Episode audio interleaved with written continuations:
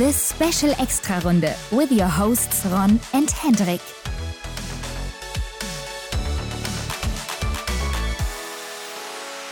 We are back, Hendrik, with another special episode.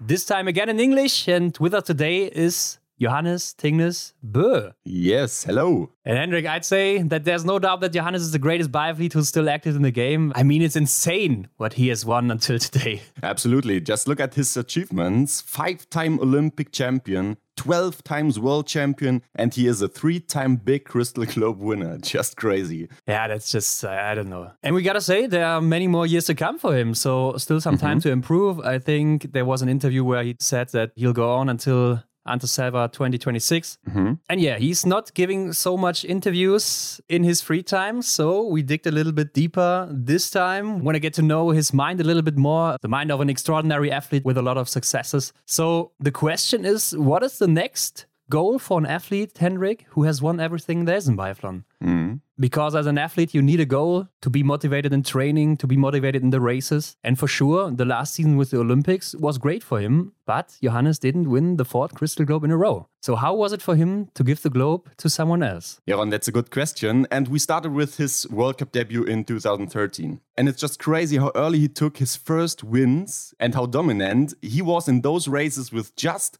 20 years of age. Yeah, and still he's just 29, so. Hendrik, I'd say let's jump right in and listen to what Johannes thinks about his career, his rivalry with Martin Fourcade, and what's next for him in biathlon. Yes, sounds good, Ron. But guys and girls, if you like this episode, then give us a five star rating on Spotify, iTunes, or wherever you are listening to this. Yeah, let's go. Let's go. Let's welcome Johannes Thingnes Bö.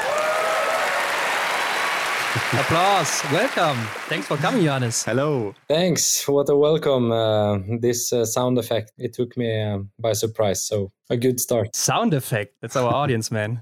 Yeah. Don't take away that illusion. But okay, Johannes, we want to strive a little bit through your biathlon career and start with your early beginnings. You came into the World Cup in early 2013 and you already won your first race in December in Annecy Le Grand Bornand, the sprint and also the pursuit next day, and that at the age of 20. Can you tell us a little bit about how you experienced those two days in 2013? Uh, yeah, I can remember uh, that I had a good start in uh, Östersund. It was an Olympic season, so every result mattered. Uh, I was only taken in the Norwegian squad for the Östersund, and then I had to leave home uh, in Hochfilzen. But I had an eighth place, uh, I think, from Östersund, so I get a ticket to uh, France. And I also remember that uh, Emil, Tarjei, and Ole, they were not in France to race. So I thought that I will be three places higher on the result list. uh, so I just uh, started started hard like always, and I remember um, I remember this day because I think uh, I'm not sure, but I think I had the best course time on Yes. each lap Yes. for three laps in a row and shooting clean on the sprint and winning by such a big margin. That was um, yeah quite fantastic. Yeah, that was, I think, the first time where you destroyed the field and uh, you won. Yeah, easily. I don't know. It's. I think it's never easy. But as you said, it was your first Olympic season in Sochi two months later. Did you already think of the medals there after your two wins in Annecy? Um, no, not too much, but I had shown that everything is possible. So if I came to the Olympics and did the same race as I did in France, then uh, I would definitely hit the podium, I think. But uh, I did also see many bad results. I was not so uh, regular uh, up in the front. So the main the main focus as a Norwegian uh, biathlete is to reach the team and uh, to be in the relay team because then you have a great chance to reach the medal. So this was Yeah. the only focus I had coming into the Olympic Games. And I reached it. Uh, I didn't reach um, a medal goal, but um, I didn't destroy for the men's team in the relay. So I was just very happy after this uh, this race. I was so nervous. Can you imagine that? Um, but Johannes, just one season later, you also won your first World Championship gold in the sprint of Kontiolahti in 2015. And that was not even two years after your first victory. At that time, could you imagine climbing to the top of the world in biathlon so early? Uh, yes, I think I believed in that uh, already for before I uh, came into the World Cup. I came into the Norwegian team uh, in 2012, and I was in quite good shape before that season. But uh, I trained too hard, and uh, I had to pay for that. so one season I was out. So when things started to work again, for sure I thought that I would be one of the best someday and hopefully quite early. And my brother had shown it before, so I tried to reach all results one at least one year ahead. So I knew I had a not so good time. Yeah. But I think all of the athletes in Norway think like you to be the best one day. Yeah, it's like it's something you say. Either if you believe it or not, it's it's just part of the game. So for me, it was for sure coming in. Uh, I had uh, for sure big respect for the other team members, but I said earlier I wanted to be the best, and um, coming into the World Championships, it's not every day you win on your first try on my first World Championship race. So many people told me that uh, you can win World Cup race, but to win in championships is something else. And uh, Ole Einar didn't do it before he was 28, 29. Oh. so that made me like a little bit relaxed to take the years and and uh, yeah, but it, I get it on the first try, and it was a a good feeling. Yeah. Let's make a little jump into the season uh, 2017 18. That was the big battle against Martin Fourcade, where you started super strong into the season in December. And I think it was a new situation for you at that time. So, how has it been for you to be the big new rival of Martin? yeah, uh, I think uh,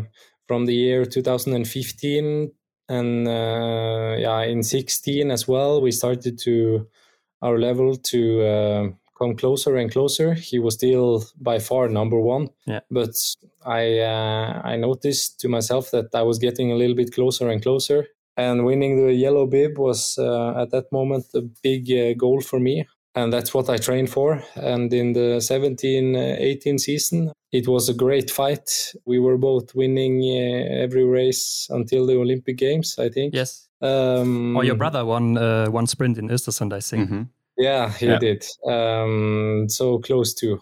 But then that was the season the rivalry the really started, and uh, it was crazy because every race uh, had a new winner. We were uh, fighting so much, so it's like a hard mental game, and uh, I think that's the reason why he won because he had won it so many times before. Uh, so I didn't have the same. Um, mental pace and and strongness that he had. So after the Olympic Games, I I was still had a chance, uh, but I felt he was a little bit stronger. But in uh, Kontiolahti, he was uh, sick at one race. He should have started one minute before me, and suddenly he was not there. Yeah. And then I thought now I had a chance, but uh, in the end, he was the yeah, he was the winner by a clear margin. But I get a taste of it, and uh, that's what I needed for the next season. Yeah, where you took the overall for the first time. But two seasons ago, Martin retired, so he was not there anymore, and all eyes were on you now. So the number one contender for the overall World Cup.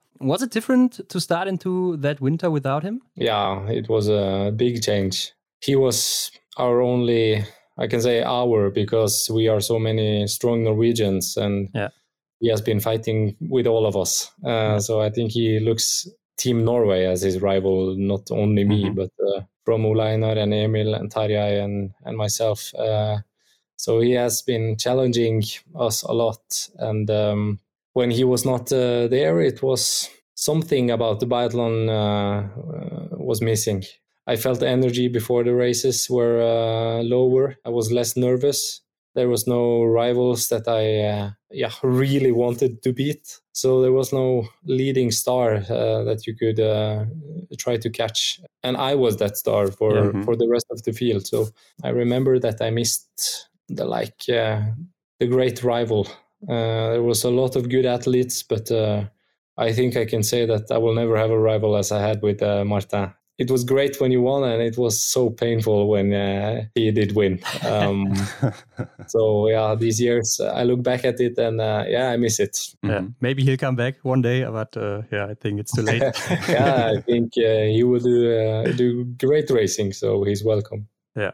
But one of your toughest seasons was maybe the season 2021, where you won your third Crystal Globe in a row uh, against Sturla with that last mass start race. And um, Your stats in that season were nearly the same as in your record breaking season 18 19, where you captured 16 victories in a season. But there you only got four victories. So, what was different in that year in comparison to 18 19?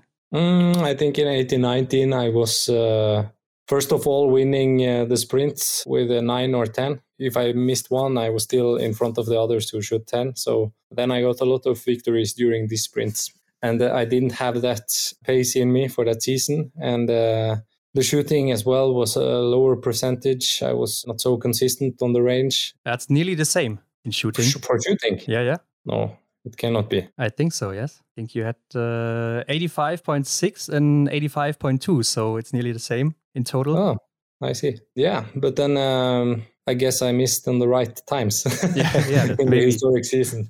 But yeah, I think the level is was higher as well, and it can be so many things. It also depends when you do a bad race how many will be in between you and um, and the guy you're fighting for. Sometimes one miss can only be one place. Another race, one miss can be ten places. Mm-hmm. So it's all about the points and where you you're heading. And this is not easy to predict. So yeah. you must just race all, all as you can. But yeah, the flow I had in 18, 19. Uh, I miss it. It was uh, it felt easy, and uh, yeah, it would be great to feel it again. Mm-hmm. maybe next season. maybe I cross my fingers. yeah, and Johannes Ron uh, just talked about your third World Cup title. Um, which of your three titles is the most special for you? Uh, the first one, uh, of course, is the most special one. Mm-hmm. Uh, yeah, first of all, because I managed to do it for the first time. Mm-hmm. Uh, it was an historic season. I also uh, won gold uh, in Östersund uh, at the World Champs. So it had everything 16 victories and uh, winning uh, three out of three the last weekend in Holmenkollen. It was just a dream season. But yeah, the, the big fight also after coming back from um, yeah, after Christmas uh, in uh, the 1920 season when uh, Martin won four races while I was away.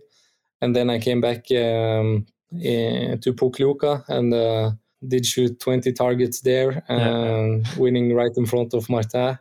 And then I slowly built up points by points and and finally winning by only two points in the final race. So this season was also quite special and it was also a good uh, goodbye to Martin because he won his final race and um, and I won the overall score. So uh, it was great, and uh, I think if I would have been uh, skiing all the races, then for sure I would have had uh, more points. So yeah. um, I look back to those two seasons as the as the best ones. Uh, the um, final season against Sturla was a little bit different because then it was more more uh, challenging um, by myself uh, and my shooting. I was struggling a lot uh, the last part of the um, of the season. So after he was winning in the world championship and uh, he was just so efficient, fast, and shooting clean every time. Um, it was uh, yeah not easy to start the race when you felt that you will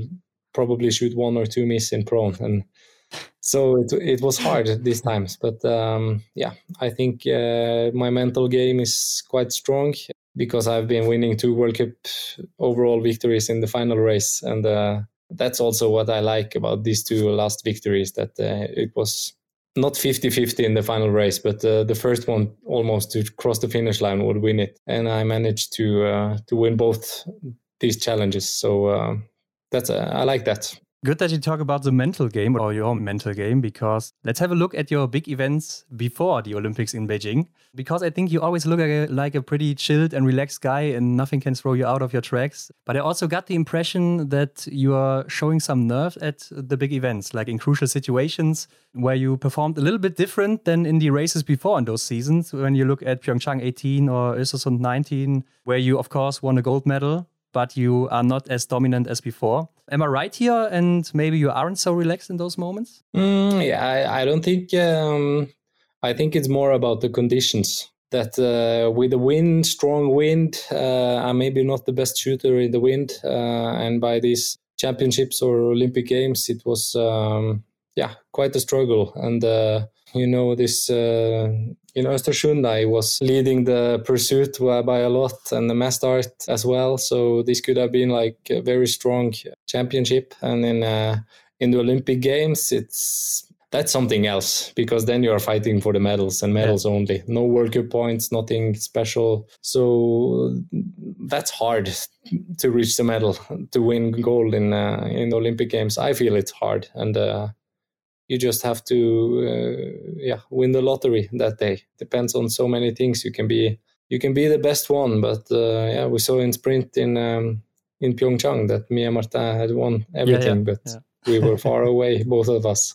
Yeah. And that's the beauty of the sport. Yeah, true. Mm-hmm. Yeah, then let's talk about the last season, um, the Olympic season. And your team and you had a tough start at the beginning of the World Cup. You weren't in your best skiing shape, what was very unusual for you. Were you afraid that you might not get in shape for Beijing? Mm, no, I was never afraid about Beijing because it was so long. Mm-hmm. Um, but uh, when you start the season, I I started uh, by being sick one week uh, during the national openings, so I didn't.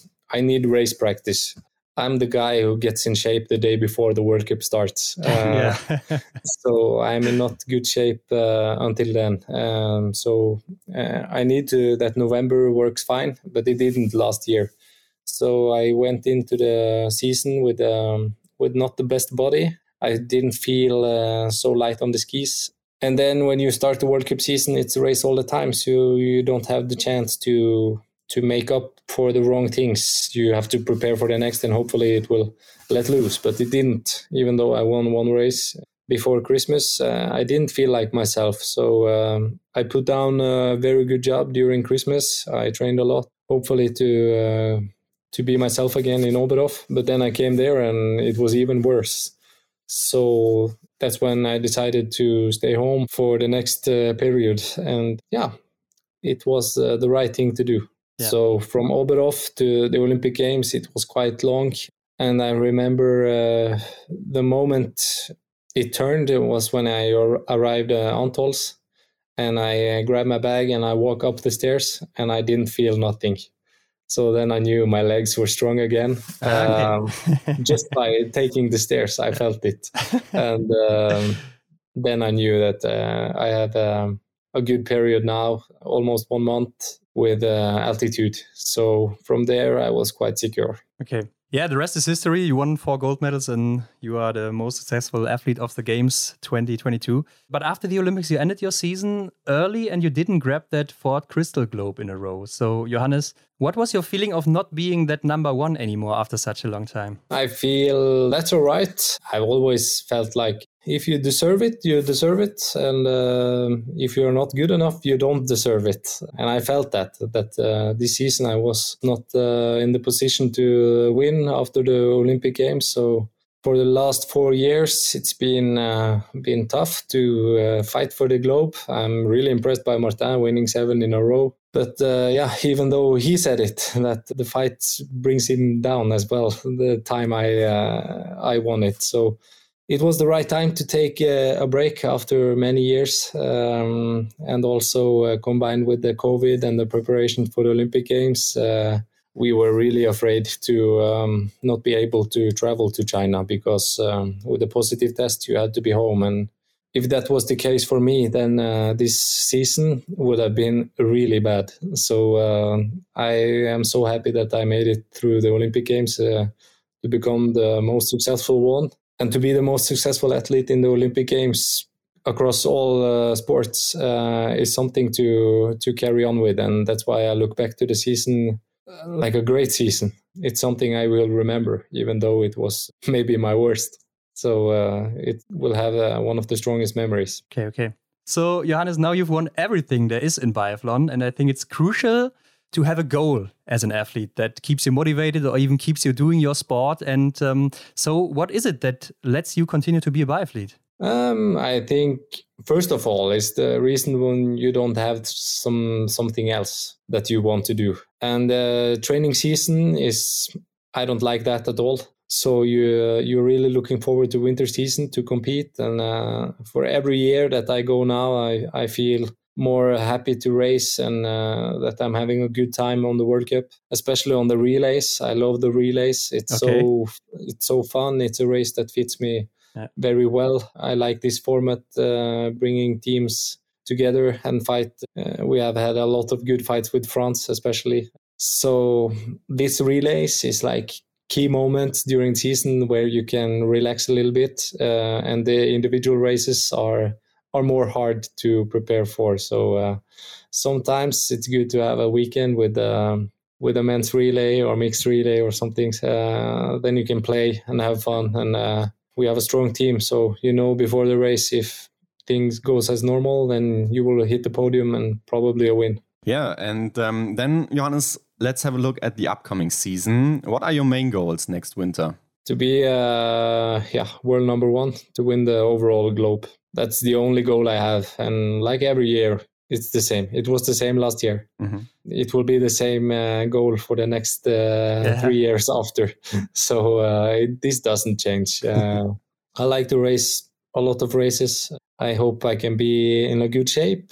Just uh, yeah, be the guy I I can be. Then I know everything will be fine. So uh, I just hope shooting works, then skiing works, and just have a good time. Okay, and what do you think will be your biggest contenders for that? For the yellow uh, bib? Yes. Ah, it's hard to say. Um, yeah, I don't know. it's it's many, but I don't I don't think there is like a, I don't think no one is a clear favorite this year. So uh, yeah, we'll have to see during the different openings all around Europe who uh, shows good shooting, who skis fast, and and I uh, can get you uh, the answer after um, the first two races in Östersund. I, I can give you two or three names who will uh, be fighting for it. Okay, okay. So, uh, looking at your longer plan, are you also planning to um, break some records or something like that? No, I think as an athlete, you always likes to break records, but um, I don't think it's so many people, or it's not for me, who get uh, think so much about it. But yeah, I was uh, very proud to reach the most win during a season. That did uh, be a goal uh, during the season. People started to talk about it, and I like the thought about winning most victories during a season. But looking at the records now, um, it's quite a good gap until Martin and um. So it's like uh, to just add on some good results to the list. Um, and it would uh, I have a goal, and it would be so nice to see a ninety percent shooting during season. Okay. I don't think I will make it, but you had it. You had goal. it in uh, what was it, nineteen twenty? You had it. Mm-hmm. I had it. Yes, I think you had nineteen point five. Yeah. Um, let me see. It's ninety two point one. Yeah. I had it. Yes. How is that possible? yeah, that was a crazy season. You didn't miss yeah, a lot. Then, uh, then I've reached that as well. So, yes, so nothing more for me to reach. You can stop now. yeah, I can quit. Yeah. Job done. Yeah, Johannes, we have uh, one final question for you today. Imagine you had a big billboard in a big city. Everyone can read it. Which message would you write on that billboard? And it shouldn't be a commercial. It should not be a commercial. Yeah. America, are you ready? Biathlon is coming to New York in December 2023. Yeah, we'll watch out for that. yeah, it will be great with the city race. Uh, yeah. yeah. in Central uh, Central Park. Yeah, yeah, will be great. I think your brother said something like um, that you two always competed, but in the end, the big brother won, or something like that. Yeah, that's right, except in biathlon.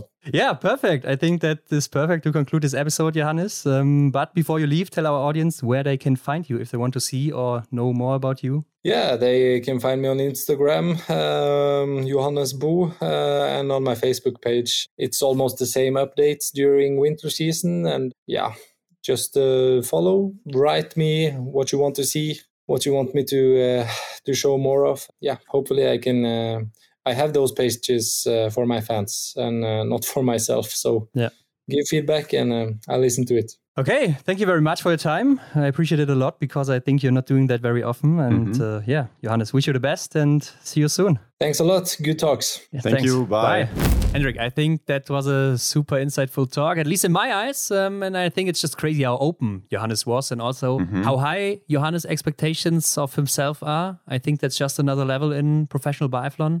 Yeah, it was super cool to talk to him. Hope there will be a next chance because we got so many more questions. Yeah, I hope so too. So, next up for him is the World Cup that starts on Tuesday. And it would be cool to know what you listeners think after this episode with Johannes. Mm-hmm. Will Johannes claim his fourth Crystal Globe this winter? I think he has a little reparation to do for the, for the last season, Henrik. uh, but yeah, let us know in the comments of this post on Instagram. Yeah, and as I said before, um, if you liked this episode, then give us a five star rating on Spotify, iTunes, or wherever you're listening to this. Exactly. And all of the links where you can find Johannes and us, the Extrarunde, can be found in the show notes. We are out for this time and talk to you next time. Yeah, maybe next Friday. Maybe next Friday. Bye. Keep an eye open and ciao.